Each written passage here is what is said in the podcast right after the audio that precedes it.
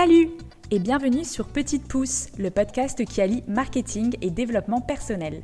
Je m'appelle Éléonore et j'ai créé ce podcast pour t'aider à développer ton business grâce à un marketing humain et sincère. Avec ce podcast, j'ai envie de te montrer que le marketing, c'est loin d'être des techniques intrusives pour forcer la vente. Je t'y partage ma vision du marketing et te donne les clés pour que tu puisses te créer une communication puissante et alignée avec toi et ton business. Et comme je suis passionnée de développement personnel, je te partagerai également les réflexions, clés et astuces que j'apprends chaque jour pour t'aider à évoluer et vivre ta meilleure vie.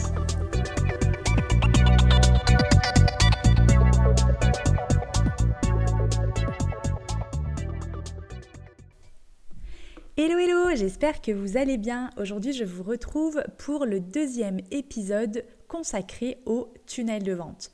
Si vous n'avez pas encore écouté le premier épisode où je vous explique concrètement qu'est-ce que c'est qu'un tunnel de vente, je vous invite à aller d'abord écouter ce premier épisode.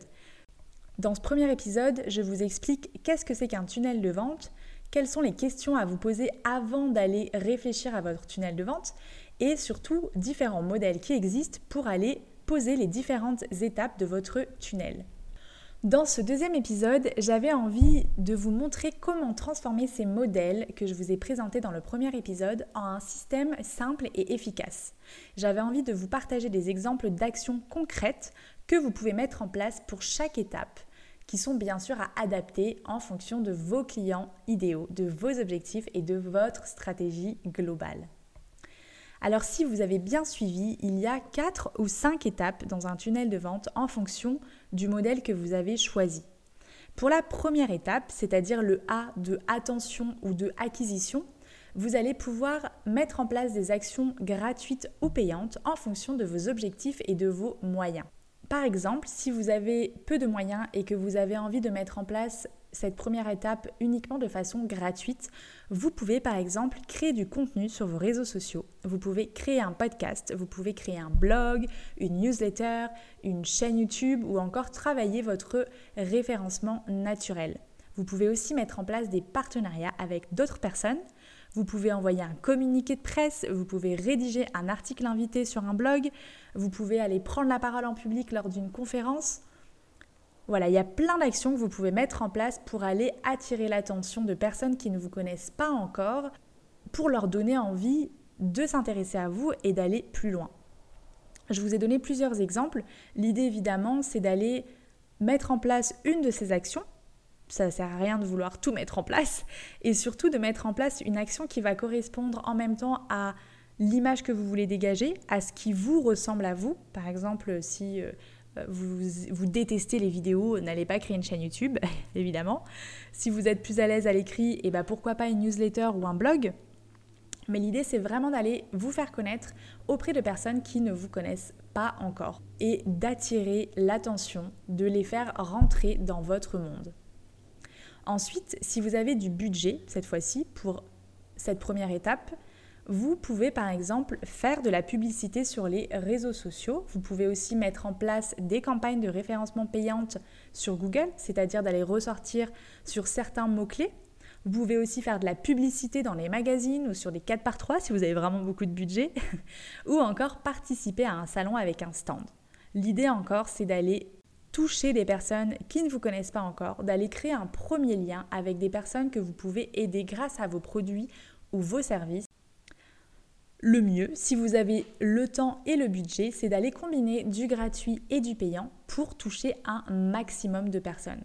Votre objectif à cette étape-là, c'est vraiment de toucher un maximum de personnes qui va correspondre à votre client de cœur ou votre client idéal, c'est-à-dire des personnes qui sont potentiellement intéressées par ce que vous proposez. Ensuite, pour la deuxième étape de votre tunnel de vente, vous allez susciter l'intérêt ou activer les personnes dont vous avez attiré l'attention. Donc dans cette deuxième étape, votre objectif, maintenant que vous avez attiré l'attention de la personne, que vous l'avez fait rentrer dans votre monde, c'est d'aller créer du lien et d'installer une relation de confiance avec cette personne. En gros, vous voulez lui montrer que ce que vous avez à proposer, c'est la meilleure réponse à son besoin pour lui donner envie d'acheter avec vous. Encore une fois, on n'est pas en train d'inventer de, mondes et merveilles, évidemment. Hein. il faut vraiment que le produit ou le service que vous proposez réponde à la problématique ou aux besoins de cette personne. Par exemple, dans cette deuxième étape, vous pouvez demander des informations à la personne pour pouvoir la recontacter et du coup de pouvoir créer ce lien avec elle. Vous pouvez par exemple récupérer une adresse email en échange d'un élément qui va lui apporter de la valeur parce qu'il faut donner envie à cette personne de vous donner son adresse mail bien sûr.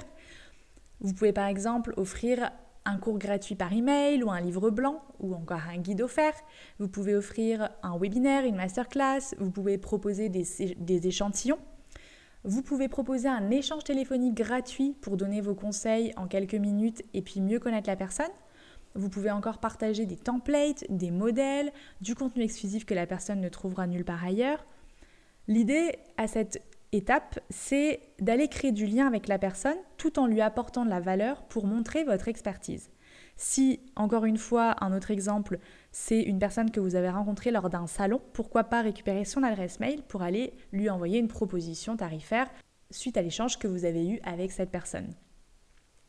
Ici, l'idée, c'est vraiment aller créer du lien, installer une relation de confiance avec cette personne. Une fois que vous avez créé ce lien, on passe maintenant à la troisième étape, donc le D de désir ou le R de rétention en fonction du modèle de tunnel de vente que vous avez choisi. À cette étape-là, on se rapproche de l'étape finale qui est bien sûr de vendre. Donc la personne, elle vous connaît, euh, vous avez créé un début de lien de confiance avec elle, un début de relation. Maintenant, c'est le moment de lui donner envie de travailler avec vous en créant une relation qui va être sur le long terme. Donc à cette étape-là, la personne, elle connaît votre euh, entreprise ou le produit ou le service que vous avez à proposer, elle vous fait confiance et elle envisage peut-être de passer commande avec vous. Donc à cette étape-là, vous pouvez par exemple écrire une newsletter dans laquelle, après plusieurs échanges avec la personne, vous allez pourquoi pas parler de votre offre, ou encore après un appel découverte, vous allez recontacter la personne pour prendre des nouvelles et savoir si votre offre intéresse cette personne. Vous pouvez aussi proposer des services comme une politique de retour gratuit pour assurer la personne. Voilà, à cette étape-là, l'idée c'est vraiment de se dire, ok, j'ai créé un lien avec une personne qui est potentiellement intéressée, euh, elle connaît ma valeur, elle connaît l'expertise, elle connaît la valeur que je peux lui apporter. Maintenant, ce que je veux, c'est la rassurer, approfondir le lien avec cette personne et lui montrer pourquoi le produit ou le service que j'ai à proposer va pouvoir l'aider. Maintenant que vous avez finalisé cette troisième étape, on passe à la quatrième étape qui est d'inciter à l'action. Donc à ce moment-là, vous devez vraiment chouchouter votre futur client. Vous devez lui simplifier au maximum le, le process, on va dire, d'achat. Donc en fonction de ce que vous avez à vendre, soit vous allez avoir une super belle page de vente, soit vous allez euh, travailler euh, des emails de confirmation qui vont être très sympas, pourquoi pas des remerciements, vous pouvez offrir un, super service client, si vous proposez des produits, vous pouvez offrir une livraison offerte, vous pouvez proposer une prise de contact facilitée avec une hotline par exemple, si vous offrez une prestation de service avec un suivi.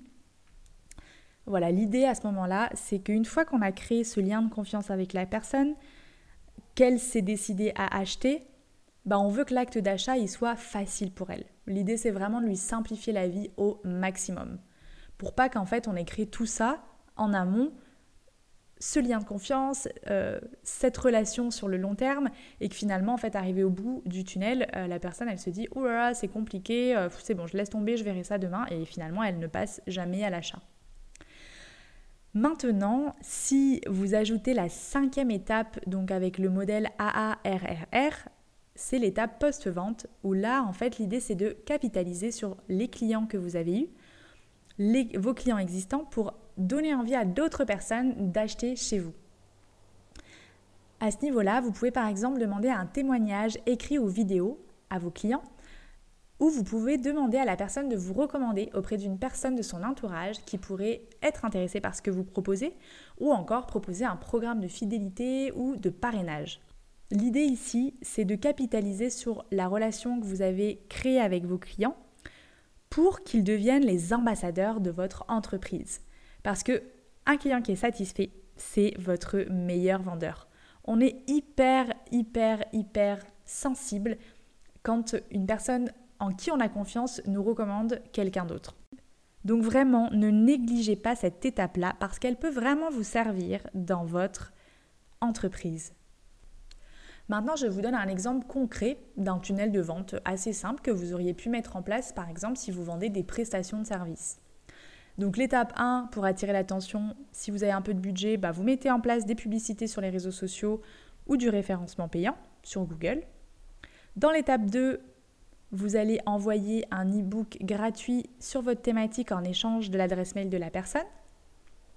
Dans l'étape 3, vous allez envoyer des newsletters régulièrement qui apportent de la valeur à la personne pour créer un lien de confiance avec elle.